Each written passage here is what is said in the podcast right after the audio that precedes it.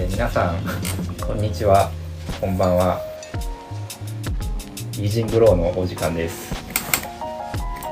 はい、ホストは私、えークリエイターの FTD がお送りします。えー前回ボリューム1ということで、1回で終わるかなと思ったんですけど、なんと、奇跡的にも2回目のゲスト来ていただいたということで、今回ボリューム2お届けできることになりました。えーでは早速、今回のゲストをお呼びしましょう。タミラボさんです。どうぞ。こんにちは、タミラボです。よはい。ろしくお願いします。はい。タミラボさんですね。えっ、と、彼とはですね、まあ、友達という感じですね。はい。じゃあ、ちょっとタミラボさん、はい。リスナー、ちょっとリスナー何人いるかわかんないですけど、多分3人ぐらいかなと思うんですけど、簡単に自己紹介を、えーお願いします。はい。えー、タミラボという名前で、えっ、と、まあ、アーティスト活動をしています。えっ、と、主にスケートボードの板を材料にした、えっ、と、靴べら、えー、シューホーンですね、を、えー制服販売をしています。で、今は独立して、えっ、と、それをメインに、えっ、と、生活をしているような感じです。またそれ以外にもいろいろ、まあ学生時代、いろいろアート活動をしてきたんですが、元は、えっ、と、デジタルファブリケーション、メディアアート関係出身の、えっ、と、ものです。はい。ありがとうございます。今日僕も一本彼の靴べらを持っているんですけど、スケボーが元ってこですごいおしゃれで、ただ僕は靴べらは普段使わないんで、えっと、飾っている だけになります。使ってください。はい。まあ、そんな感じで、で、今日は、まあ、今日もちょっといくつかトピックを用意してまして、でも全然スケート関係ないし、靴べらも関係ないんですけど、まずは、タミラボさんがちょっと一個聞きたいことがあるということで、はい。何ですか？はい。何ですか？FTD さんが、えー考えてる、えっ、と、未来のブレイクダンスの形について、ちょっと聞きたいなと。っていうのも、いろいろブレイクダンスを結構本気でいろいろ、まあ一つのアートとか、まあデジタル分野と掛け合わせたり何々してるんですけど、なんか他にそうやってる人あんまりいないなっていうところで、まあ、最先端なのかなと思いつつ、今後、まあ、ブレイクダンスっていう表現、まあ、ダンス自体が、どういう風に未来、こう、形を変えていくのか、どういう形になっていくのか、もし、考えてたら聞いてみたいなと思ってます。ははい、ありがとうございます。いきなりすごい質問をぶっ込んできましたね。ちなみにこれあれです、あの、僕が聞いてって言ったわけじゃなくて、彼があの考えてくれました。あの、仕込みじゃないですよ、これ。はい。で、ちょっともう、いきなり、いきなりのトピックにしては結構難しい。僕もちょっと考えながらになっちゃうんですけど、うん、まあそもそも僕は結構そのブレイクダンスというか、ダンスを題材にした作品を結構いくつか作ってきて、まあその IT とかの技術と組み合わせて作品作ってきたんですけど、まあそれはまあ、まあそれというか、まあ多分他にやってる人あんまりいないし、まあこれからどうするか、どうなるかっていうよりは、まあそれについては、まあ自分が作りたいものを作るだけという感じではあるんですけど、なんでまあ、いはい。まあ今日は純粋に僕目線でちょっとブレイクダンス、僕全然ダンスの実績大したことないんで偉そうなことは言えないんですけど、一応、まあ、長年ダンスカルチャーに関わってきたんで、ちょっと偉そうながらも、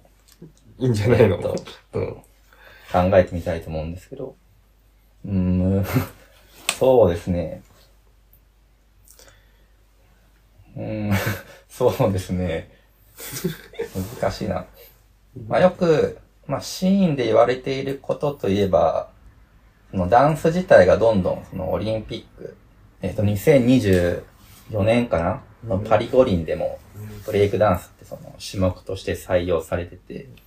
実際その世界的にもダンス人口、ブレイクダンス人口増えてる、まあ中で、そのダンスがちょっと結構、いい意味でも悪い意味でも、ちょ競技化してきた部分はあるかなっていうのは、あの、周りでも結構言われてますし、まあ僕自身もちょっと、まあなんとなくですけど感じてる部分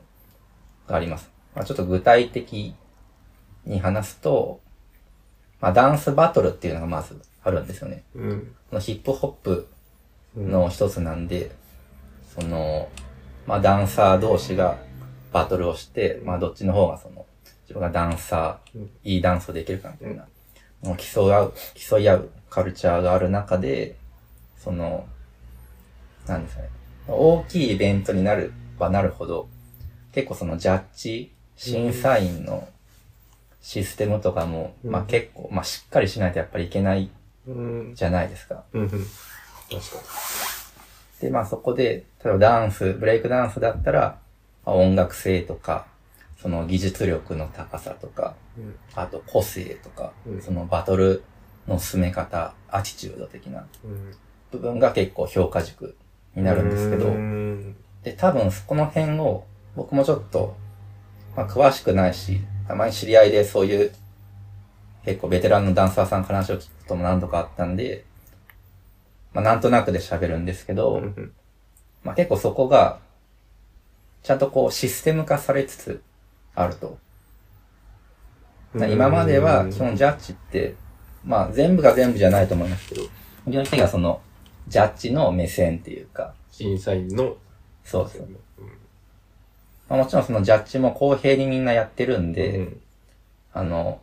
こう、好き、好みだけでつけないようにみたいな多分みんな思ってるうん。はいるんですが、やっぱり個人なんで、いろんなバイアスがかかる中で、こう、まあ、今後ブレ、オリンピックとか多分大きくしていく中で、ちゃんとこうシステム、その採点うん。のシステムを決めて、こういろんな評価軸をちゃんと均等に見ようみたいなうん。感じにはなっているっぽいんですよね。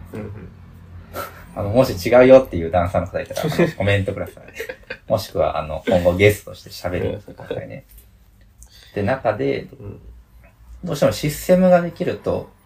うしてもその一個のこう、理想形というか、うん。なんか多分お手本みたいな形が多分出来上がっちゃう部分もあって、そのすごいヒップホップってすごい個性が重視されて、そのオリジナリティがあるからこそいろんなカルチャーのその広がりとかを見せてきたと思う中で、どうしてもそのスタイルが偏っちゃうっていうか、そはあ、のはあはあ、採点のバトルにはいはいはい。そシステムに合わせ、その評価に合わせると、形が、はいはい、決まってきちゃうっていうか。あのなんか勝つためのスタイルみたいのが、やっんぱりどうしてもうん。できつつあるのかなっていうのは、ここ数年言われていることかなと。思いますね。で、ここまで、ここまでどう聞いて、いや、確かに、スケートボードと、なんかちょっと通ずるところはあるような気もして、結構、オリンピックっていうのもね、選ばれたっていうのもあるし、確かに結構アート要素が強かったり、そういう、なんか、その、それぞれの、なんかチームとか地域のスタイルとかあるのかなとか思うんだけど、確かに競技ってなると、勝つっていうことがだんだん大事になってきて、自分たちのスタイルとかっていうよりも、どんだけ手を伸ばせるかっていうところに、こう、まあ、ダンスも、ブレイクダンスもそうなっていくのかなみたいな。スケートボードも、もしかしたらそうなるのかなとかっていう不安は、オリン、東京オリンピック前すごいあったから、なんか確かにブレイクダンスも同じような感じになってるのかなみたいな気づきみたいな今聞いててあった。なるほど。うん。えきちなみにじゃあもうスケボーの世界でも、そういうスタイルがこう同じになってきているみたいな実感ってあるんですか？ああ、スタイルが同じになってきてるっていう実感は特にないんだけども、どっちかっていうと、そういう知らない人が見る、見、見たりとかするわけじゃない結構。その、どういう風に、なんでこの点になったのとかっていうのが、わからないよね。多分普通にちゃんと解説ししてて、カルチャーを知らない人とかすると。で、大会ばっかり見てる人だと、どういう人がこう、上手いのかとかっていうのが、普通になんか、ちょっとしたトリックでもすげえ攻めてるやつとかいるけど、そういう人が過小評価されたりとかっていうのは、全然、もう起きてるような気はする。なるほど。うん。これ、これちょっと繰り返しになっちゃうんですけど、うんダンスもやっぱり近いうん。のあるなっていう、その、結構昔から結構ダンスと IT を掛け合わせていろいろやってきたんで、なんかよくたまにですけど、まあ、話、まあ、仕事っていうか話をこうしてくれる、持ちかけてくれる人たちがいて、でよくあるのはやっぱり、なんか採点システムみたいな。その、さっきあの、タミラボくんがおっしゃったみたいに、まあ一般の人って何がすごいかってわからないと思うんですよね。単純に技の凄さだけを見ちゃったりとかっていう中で、この具体的にこう、ここは何がいいのかみたいな、そのシステムみたいなところをこう、この採点の部分をシステムにして可視化して、一般の人でも、なんか、ここがすごいみたいな、うんわかりやすくするシステムみたいな話は、ちょくちょく、あの、まあ、もらってたっていうか、聞いてました。うん。まあ、ただ、なんかそこも、難しいところで、うん。でもシステムにする以上、なんかその、その、オリジナリティの、その広げ方っていうか、拡張の部分からやっぱりどうしても外うん。れるんですよ。うん。じゃないですか。もううんシステムであろうが、もう点数をつける以上、絶対その基準となるものがあって、まあ、それに合わせてそのシステムも、まあ、自動化してたとしても、それに求めて、基づいて点数つけちゃうんで、それって結局そのスタイルの緊密化みたいなうん。ところにはやっぱり、こう、結びついちゃう部分もあって、うん。だから僕とか、その僕と結構一緒にダンス系の作品作ってくれた人たちとは、なんかそういう方向にあんまり行きたくないよねっていううん。話を昔から本当によくしてて、で、まあ、ちょっと宣 宣伝になっちゃうんですけど、僕らだと男性相手って、まあそういうダンスと AI を組み合わせたいろいろ作品とかシステムを発表してきたんですけど、まあそれは一番最近出したやつだと、純粋に採点っていうよりは、なんかオリジナリティうん。の程度をこう、まあ可視化、自動で可視化してくれて、でそれも、うん。まあ、例えば、レベル高いってシシステムが言ったから、あ、いいよねっていう話だけじゃなくて、その自分の思っている、そのオリジナリティの評価と、そのシステムの言ってる評価が違う時にこそ、何か新しい気づきがあるんじゃないかみたいな。自分の中での評価も、ある意味すごい偏っているというか、うん。バイアスってあるじゃないですあか。ずっとやっぱりダンスやってきて、なるほどね自分の目線でこう考えてきたから。まあそれがいい部分でもあるんですけど、って時に、そのシステムが、なんかこう違う意見を出してくれるみたいな。はいはいはい。っていう時に、その、あ、システムが悪いって言ったから悪いじゃなくて、なんでその評価の差ってどこから生まれたんだろうとか、うんあそういうところを考えると、その自分のスタイルの拡張にうん。つながるんじゃないかっていうようなシステムを、うん。まあ宣伝ですけど、作ってたんで、そうですね、なんかそういう、こう、ニッチっていうか、この深い部分を結構その、まあシステムっていうか、IT とか、まあそういうところで、まあ将来的にサポートをしていけると、まあ、すごいカルチャーにとってもいいんじゃないのかなみたいなのは思ってますね。うん。で、多分それってダンスだけじゃなくて、まあスケボーとか、うん。そういう、まあ、個性とかが重要視されているカルチャーの中では非常に大大切な指標になってくるんじゃないかなと思いますね。ウェイクダンスは、じゃあ結構、スケートボードが東京オリンピックで、結構こう、カルチャー自体も、カルチャーというか、まあ、しスケートボードっていうものがすごい、世間一般的に認知されたし、なんか悪い、こう、イメージから結構いいイメージの方にかなり引っ張られたのがあったのね。うん。で、ブレイクダンスの今この未来っていう、この聞いてみたいなと思ったこの、多分この2024年のオリンピックをまた境にガンと変わると思うんだけど、その2024年以降の、じゃあ、こう、スタイルみたいな、そういうのは、じゃあ一番直近な未来だとして、でも大きな変革期が来ると思うんだけど、2000じゃ、25年以降のもうあと3年後ぐらいの未来。どう？そうですね。これ、結構発言、まあ正直怖い部分はあるんですけど、その、まあ僕結構、まあ過去、いろいろ、いろんな発言して、ダンスの先輩方を怒らせてきてるんで、ちょっと、あれなんですけど、ね、現状だと、やっぱりさっき言ったみたいな、よりそのスタイルの均一化みたいな部分がちょっと進んじゃいそうな器具もありますね。う、うん、なんかもう現時点でそういう傾向が、まあカルチャーというかシーンの中にある中で、じゃあいきなりオリンピックでそういう、いや勝負じゃないんですよみたいな。まあ勝負ではあるんだけど、いやみんな違ってみんないいよねみたいな。スタイルウォーズ的な部分を打ち出すのって、そもそも難しいじゃないですか。だって順位つけるから、オリンピックって。だからやっぱり、その2024年以降も、まあ現状、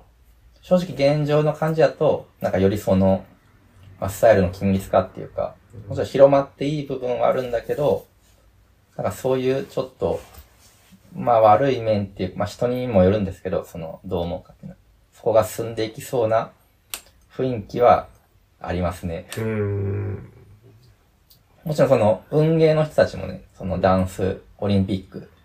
にしようと言ってる人たちもすごいちゃんと、すごいカルチャーに貢献してきた、すごい人たち。もう知り合いもいるし、そういうすごい人たちなんで、絶対何かしら考えてはいるんですけど、まあただどうしても、うーん、多分多くのダンサーとかは、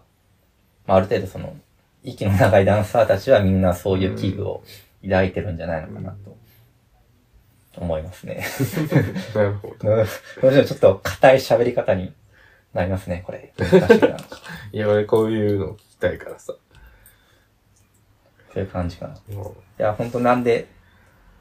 もっとね、あの、これは愚痴ですけど、うんもっと俺、俺っていうか、まあ僕らの システムにもっと問い合わせとか来いよって正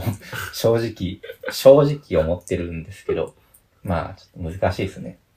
まあ、ニッチな、ダンスの中のニッチな目線を持つ人たちの中でもさらにニッチなことをやっている自負があるんで。ーうん。で、まあ実際、まあ話聞かれてもいきなりじゃあ一般にこう、うん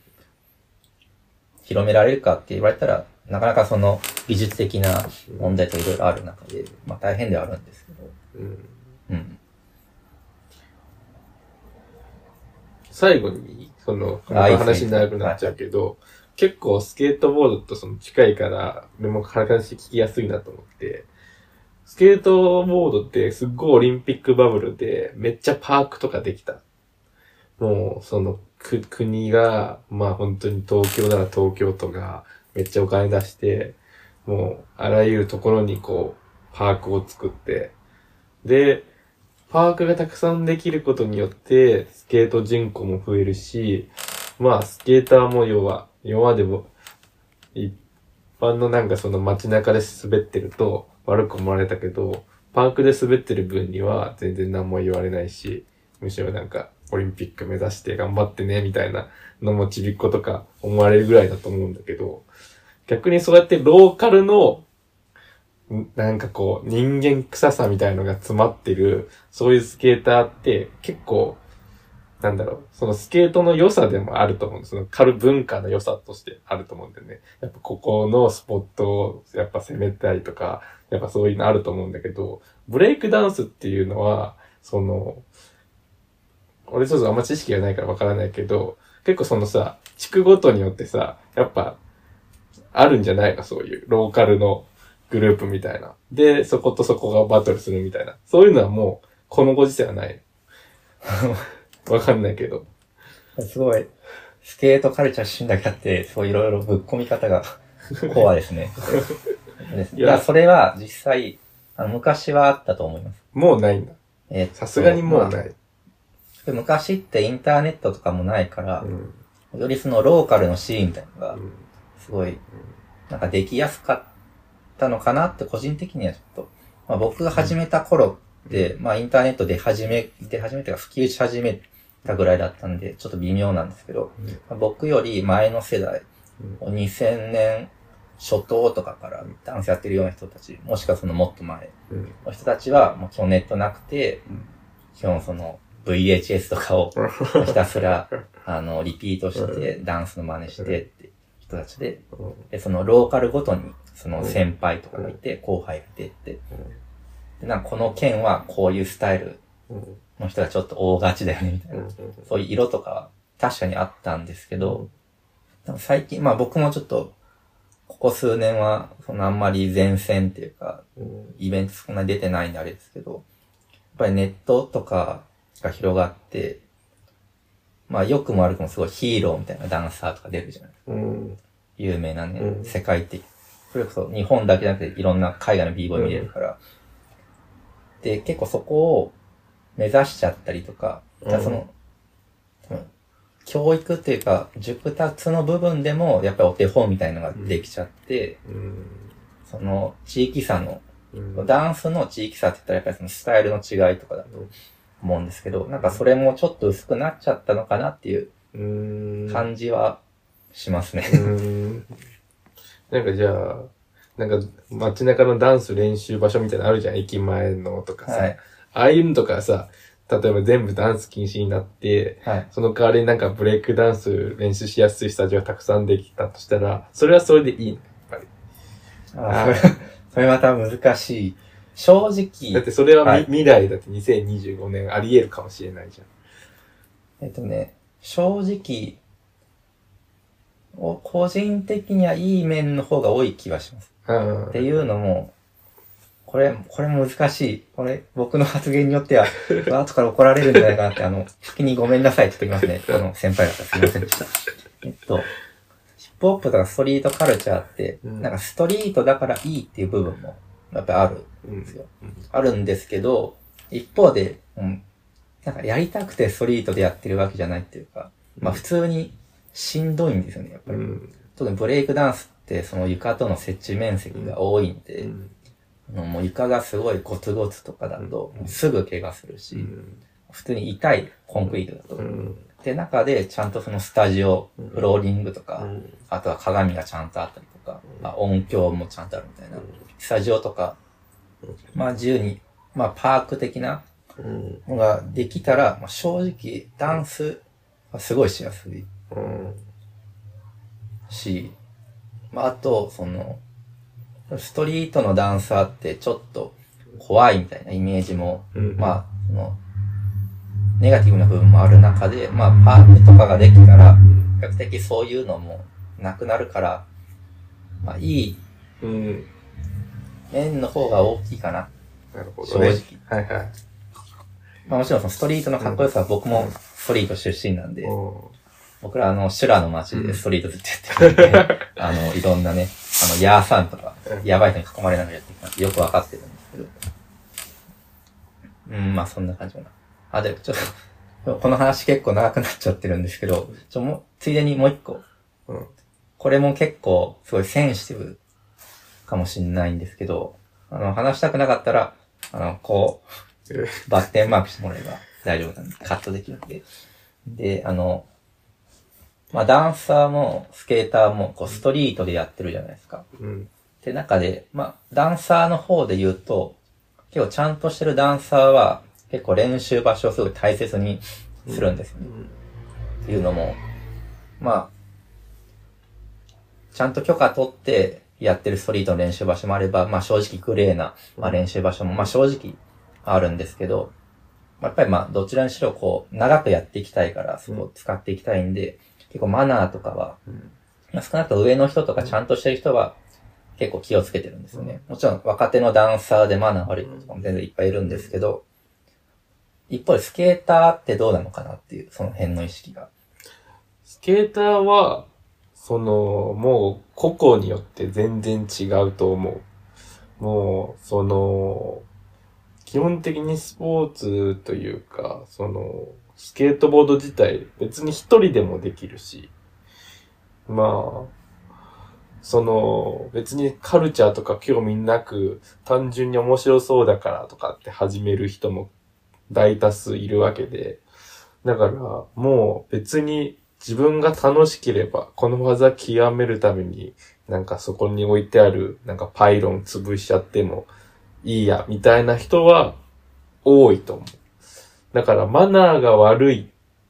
でも全部で言うと、マナーが悪いと思う。もう、いい、マナーを守ろうとしてる人も多いと思うけど、もうそんなのを全く考えてないやつも全然いる。だから、別にそこが、そこでスケボーが禁止になっても何とも思わないし、こいつは多分その、例えば、たまたまスケートボード3ヶ月だけハマりました。その後全然やりませんみたいなやつが3ヶ月でめっちゃスポットを荒らすとかっていうのも全然あると思う。そう。だからなんか、うん。どんなにそのローカルのやつが頑張っても、そのローカルとかに所属してなかったり、たまたまポンってやったやつがダメにしちゃって、そう、迷惑被るっていうのは、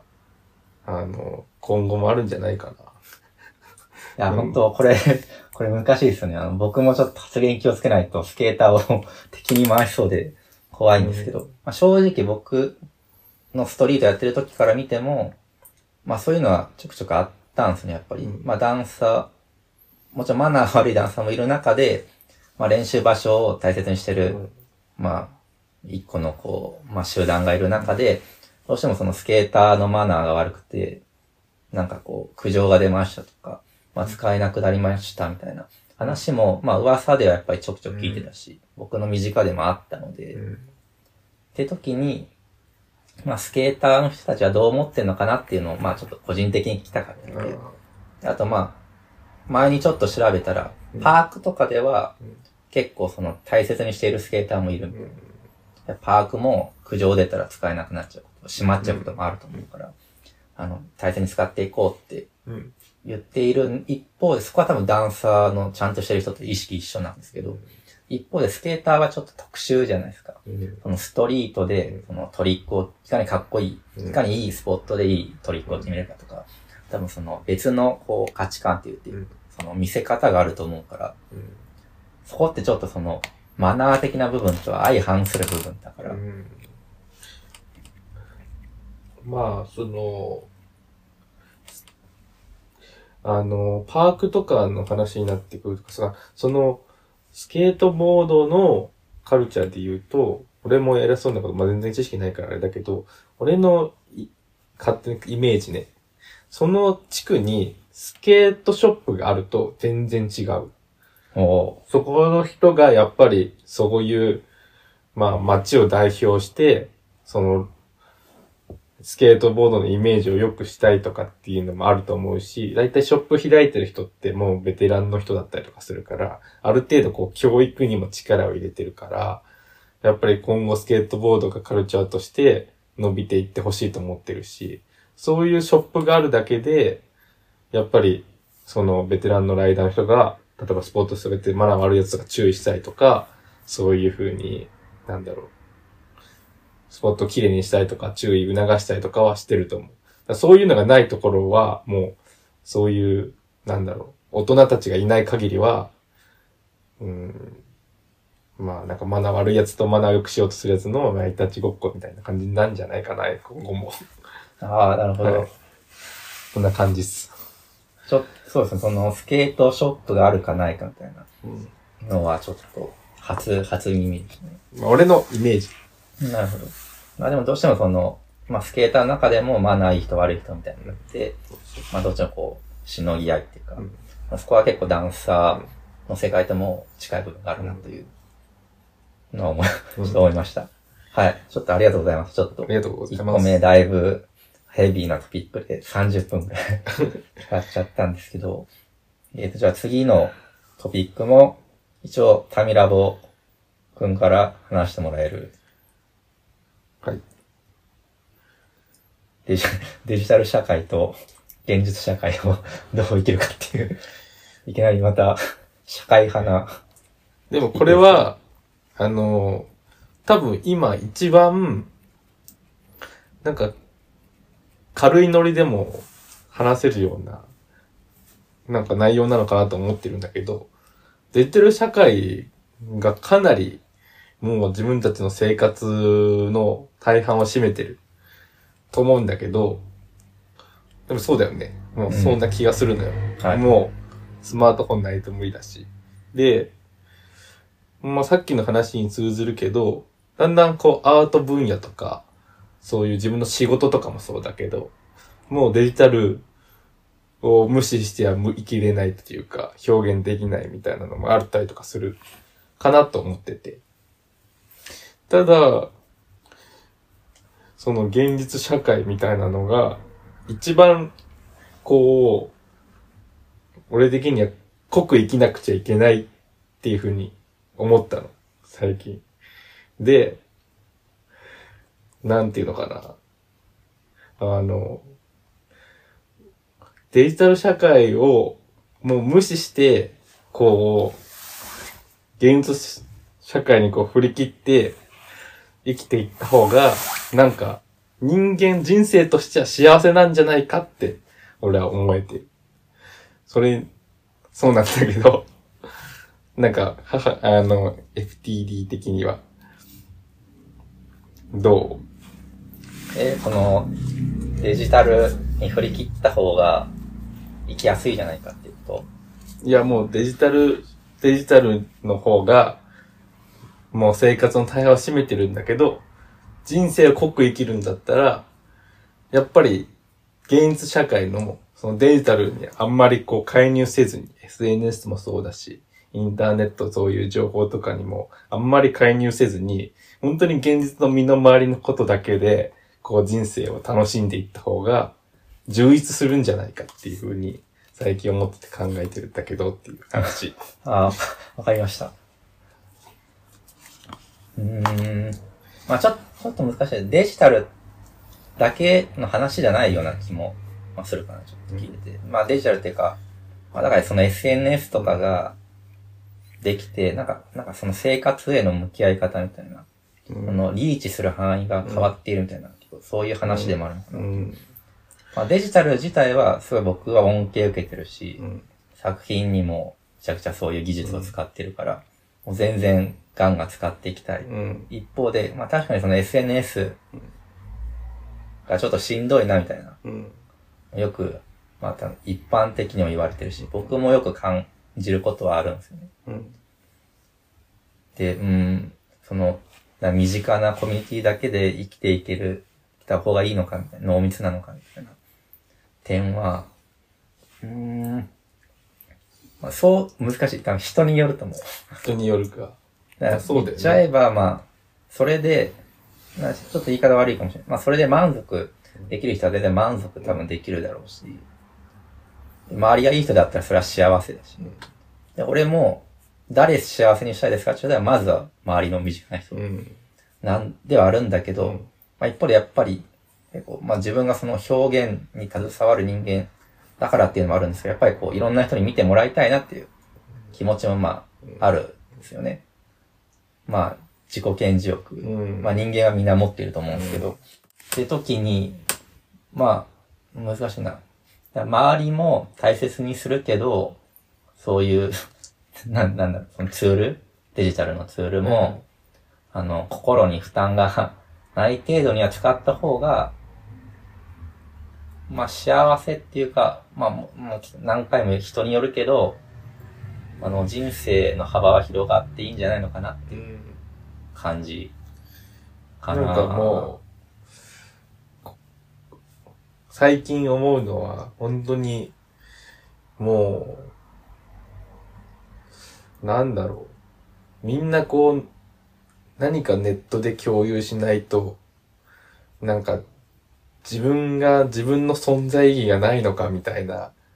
のまで考えてるのかわかんないけど、何もかも一回ネットで配信しとかないとみたいな感じになってない？なんか、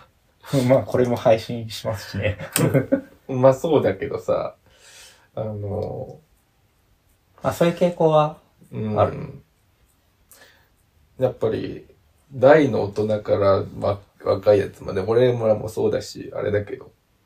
そんなに、みんなのさ、日常興味あるわけじゃないし、なんかこれは愚痴みたいになっちゃうけど、このままみんなこう、現実、現実よりそのネット社会の方、ネットの世界の方に重きを置いてたら、すごいつまらない現実世界が、こうそこには存在するの、存在するような、つなんかイベントこととかあっても、その時の熱量みたいなのはみんなそこに集中してるから起こるけど、なんか半分ネットのことも気にしながらやってると、すごいそこが生ぬるい空間になるんじゃないかなって思ってて。なんか、そんなことポケーっと最近考えてるよ。いや、まあ、いや、その、その通りだと思います。うんまあ、ただ難しい。なんか、いいところもあれば悪いところもあるに正直尽きるような気もするから、あとまあその SNS がすごい人間の欲求をすごい、うん。こう、いいね悪いでも、悪い意味でも満たそうっていう、そういう、そもそも作りをしてるから、うん。難しいね。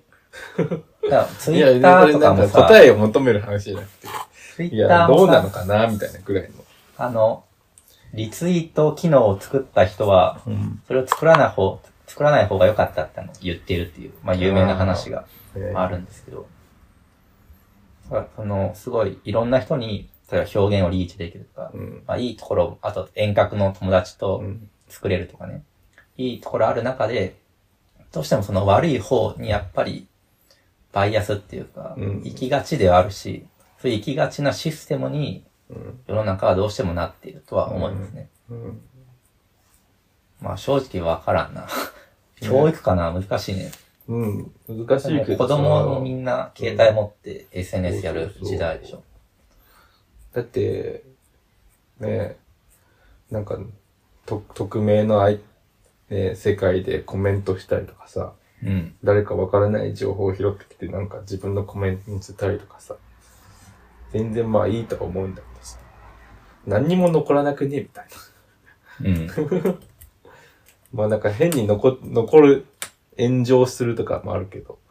なんか変な感じで残ることもあるけど、だろうけど、なんか、みんなそんな必死に、その、SNS を、まあいや、俺もまあやってるっちゃやってるけど、なんかもう、みんなこう、息苦しくないのかな、つって。まあ、その通りかなう。ん。ままた、まあ、あ、これはあれだけどうんね。一人一人が悪いっていうよりは本当にもう、そういうシステムになってて、人をそうさせるシステムになってて、で、それに陥りやすい人がよりその、悪い方向になっちゃうっていうね意識かな。うん。はい。そんな感じですかね。これは単純になんか、聞聞いてみたいとか話したいとかじゃなくて、普通になんかどうなんみたいなくらいのノリの話でした。ありがとうございます。まあこれも話そうと思えば全然 何時間でもうん。話せるトピックだと思うんですけど、じゃあ次、最後の、うんまあ今回最後のトピック。ちょっとこれは、ちょっとこう、今までだいぶ 熱いディープな話です。もうちょっとこう、緩やかにちょっと話したいんですけど、湘南の暮らしっていううんテーマで話したいなっていう。まあ、うんっていうのも、まあ、ちょっと具体的な地名は避けますけど、まあ僕も、あの、タミラボ君も、ちょっと湘南、うんまあちょっと、どこ、どこまでが湘南かみたいな議論もあるんですけど、一応まあ湘南っていうか海沿いのうん。エリアに住んでるんですよ、今のところ。うんまあ神奈川某所っていうか、話しておきますけど。で、なんか、僕は、まあ去年、その湘南の方に引っ越してきて、まだ半年ちょっとですけど、今のところすごいいいなって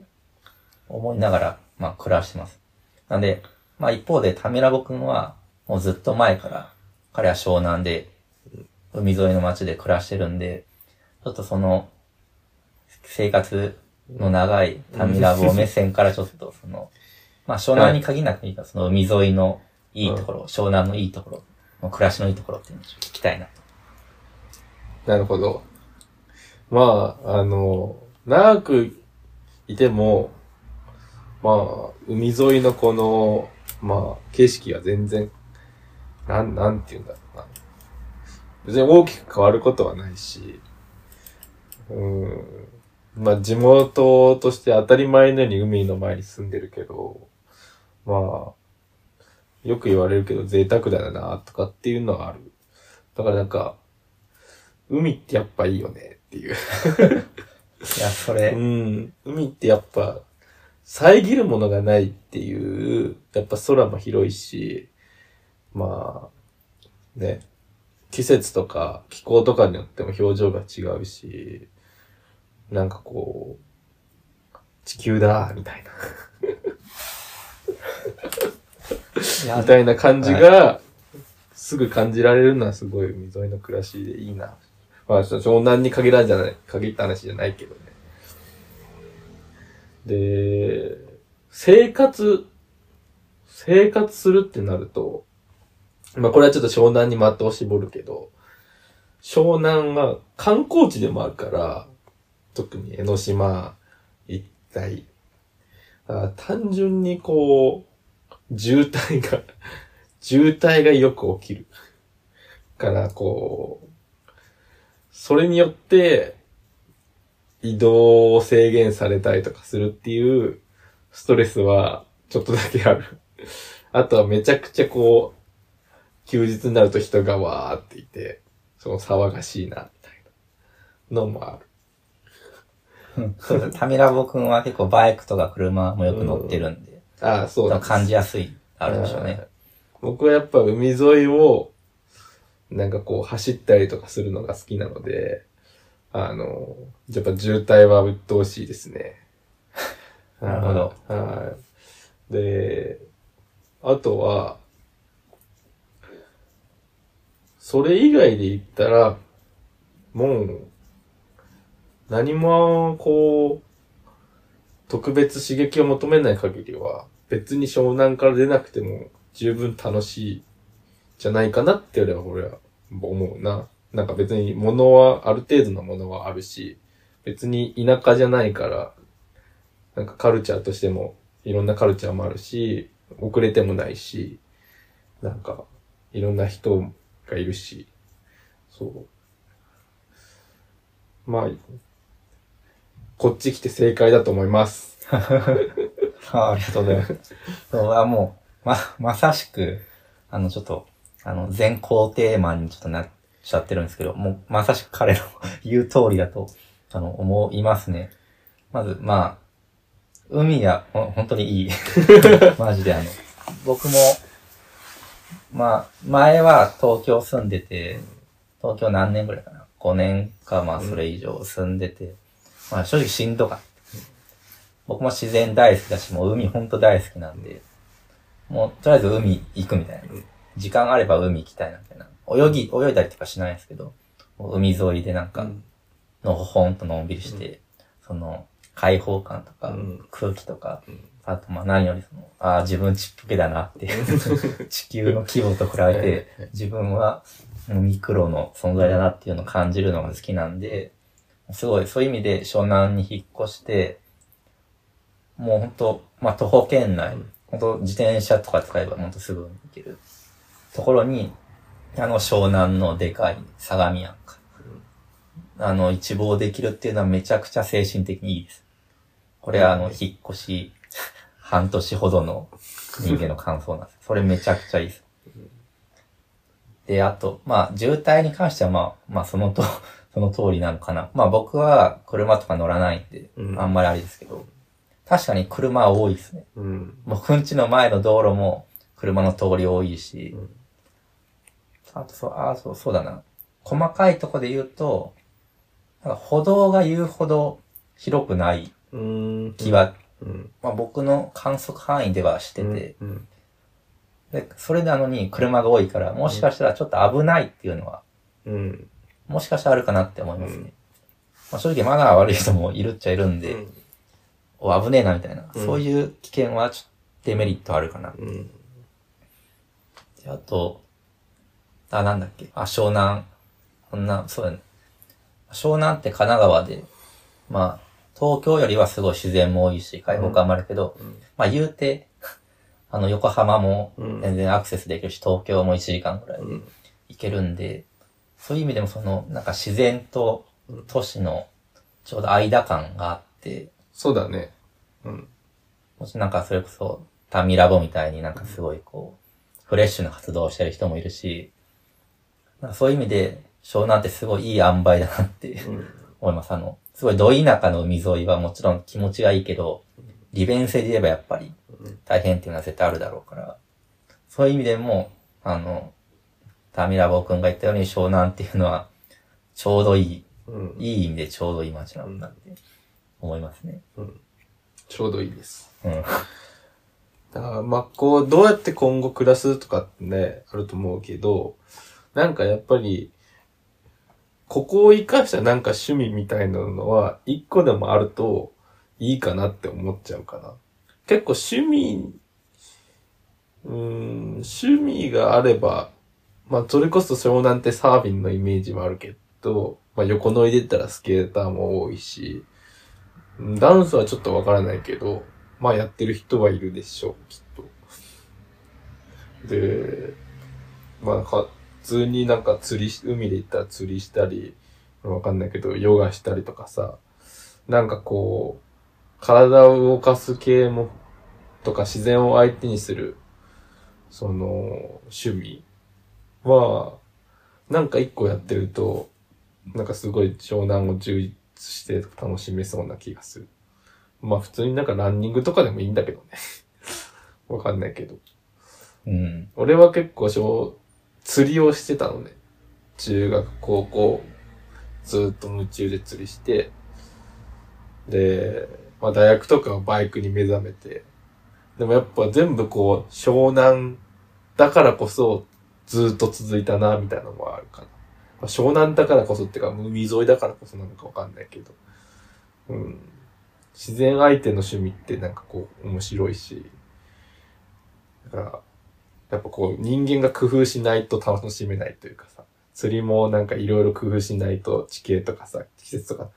やんないと楽しめないし、それ楽しかったし、普通にまあバイクとかも海沿い走ってるだけで楽しいし、なんか特に趣味、あれでしょだって今海でダンスして撮ってるで、それ以外やってないじゃん。別になんかあれなのかなみたいな。それ以外やんないのかなって俺すごい思ってる。いや、まあ、その、その通り、まあ、タミラボにもうん前話したんですけど、ちょ、サップとかをしてみたいなって。サップって、あの、僕も詳しくないですけど、まあ、ボードがあって、うん帆があって、上に立って、方はないけど。あ、帆がない。うん帆ない。あ、漕いだっけさ。普通にこぐだけ。立ってこぐだけ。あ、そうか、漕いだ。ううんん、そうそうそうやってみたいなとか、うん。まあ、釣りも、まあちょっと時間あればやってみたいなと思いつつ、あの、僕の場合は単純に金がない。あ、もうほんとそれだけです、マジで。いや、マジで、それだけです。僕今、あの、経済的に困窮してるんで、あの、なら、さ、多分、サーファーとかも、やっぱり多分、こう、道具を揃えるの、やっぱり初期投資どうしても必要なんで、っていう意味で、まあ僕はちょっと、すごいもったいないことをうん してるんだなと、自分でも思ってますね。今自転車はやってないんだっけ？自転車は一応すごい安物のチャリを今持ってるんですけど、まあ、近所の買い物ぐらいですね。うん。昔はクロスバイク乗ってたんですけど、うん。あの、お亡くなり、あの、すごい、めちゃくちゃうん頑張ってくれた結果、お亡くなりになったんで。今、もう、ないですね。うん海を生かしたのないですね。あ、ちなみにダンサー湘南見かけないですね、僕。あ、見かけないの。ダンサーはいないの？なんか噂によると、昔は、こう、どこどこ駅に行ったみたいなの聞くんですけど、最近はもう全然うん。聞かないんで、あの、もしこれ聞いてるうん湘南のダンサーもしくは、湘南のダンサー知ってるよみたいな人は、あの、ぜひ教えてください、僕に。あもう僕一人で海沿いの広場で踊るのもちょっと嫌なんで。嫌 なんでちょっと、誰かあの、よかったら紹介してください。うんまあなんか、湘南にないものも、まあ実はあるけどね。長くいて思ったけど、俺もこう東京に、まあそれこそ中野に2年間、えーっと、杉並区の西荻窪ってところに3年間住んでて、東京の会社に通ってたから、あの、東京も結構好きで、あの、このこう、もういろんな分野、もう自分が知らないようなこう、サブカルチャーというか、しかもなんか、ドープなところを本気で突き詰めてるやばい変態たちが、もうこんなにいるんだな、みたいな。普段スンとして生きてるけど、実は、人、裏裏ではって言うとあれだけど、なんかこんな攻めたことやってるみたいなやつがいて、多分そういう人たちってこう、もう、なんかこう、痛みとか悲しみとか、ちょっとネガティブなことが自分のこう、パワーになってるんだなって俺は思ってて。俺そういう人たちが好きなのね。そういうアートと表現とか。なんかそういったとこ、そういったものをパワーにして何かやってる人って、湘南にはあんまいないような気がする。なんかみ満たされすぎ。まあなんか環境にもよるのかもしれないけど。うん。まあ、ね。ちょっと尖ってるやつって言うとあれだけど、うん。人と違うことでなんかこうみんな、人と違うようなことをやっててかっこいいっていうのをさらにこう、また世間的にはまたちょっと、み、なんかこう、なんだ、まあ、認められないと言うとあれだけど、あんまり日の目を浴びてないようなことに、めっちゃこう、注力してるっていうか、人はあんまいないのかなって思っちゃうな。わかんない。最近わかんないけど。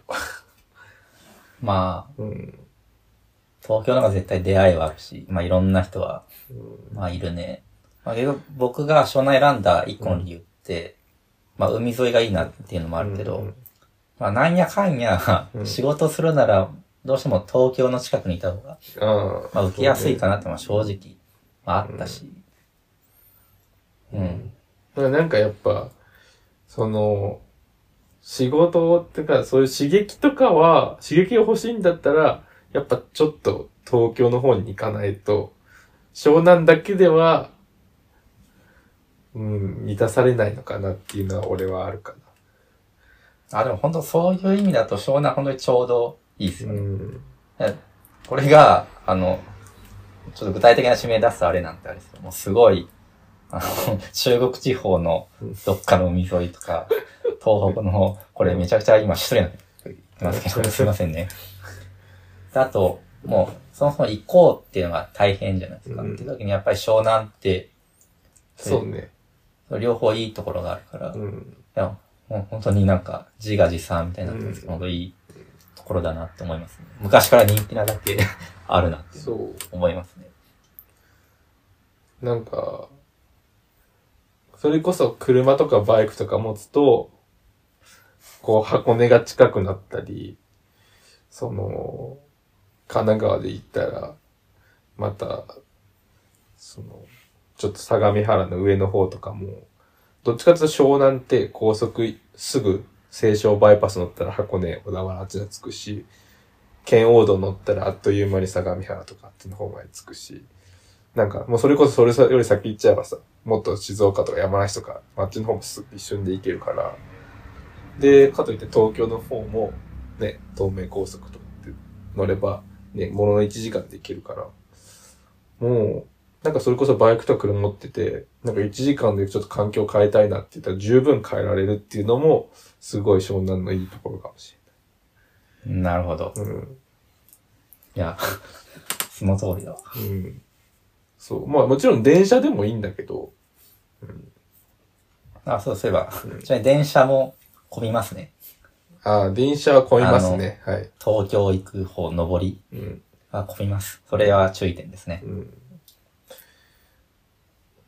そんな感じ。東海道ですね。うん、はい東海道う線。ん。こんな感じですね。湘南。うん。はのみんな優しいですね。はい。ローカルの人も。なるほど移。住組もそうですけど。だいろんなアドバイスするなら、あの、いろんなお店に、お金がね、お金がそうそう余裕出たら、まあ、いい自転車なり買って、ちょっといろんなお店回って、コミュニケーション取るだけで、だいぶ、こう、もっとこう、湘南の楽しみ方わかると思う。いや、本当に、そうですよ。あの、僕みたいにトップバリューとか、業 業務スーパーの往復だけで終わらないように、そう。ね、こう未来、湘南来ようと思ってる人はうん。考えるといいとうんうんう思います。んそうです。はいありがとうございます。じゃあ、という感じでもう50分ちょっと過ぎちゃったので、そろそろ、まあまとめっていうか、終わりに行こうと思うんですけど、なんか話残したこととかありますか？話残したことですか？ないっすね。ああ、潔い。じゃあ最後告知あれば。口ですか？えーっと、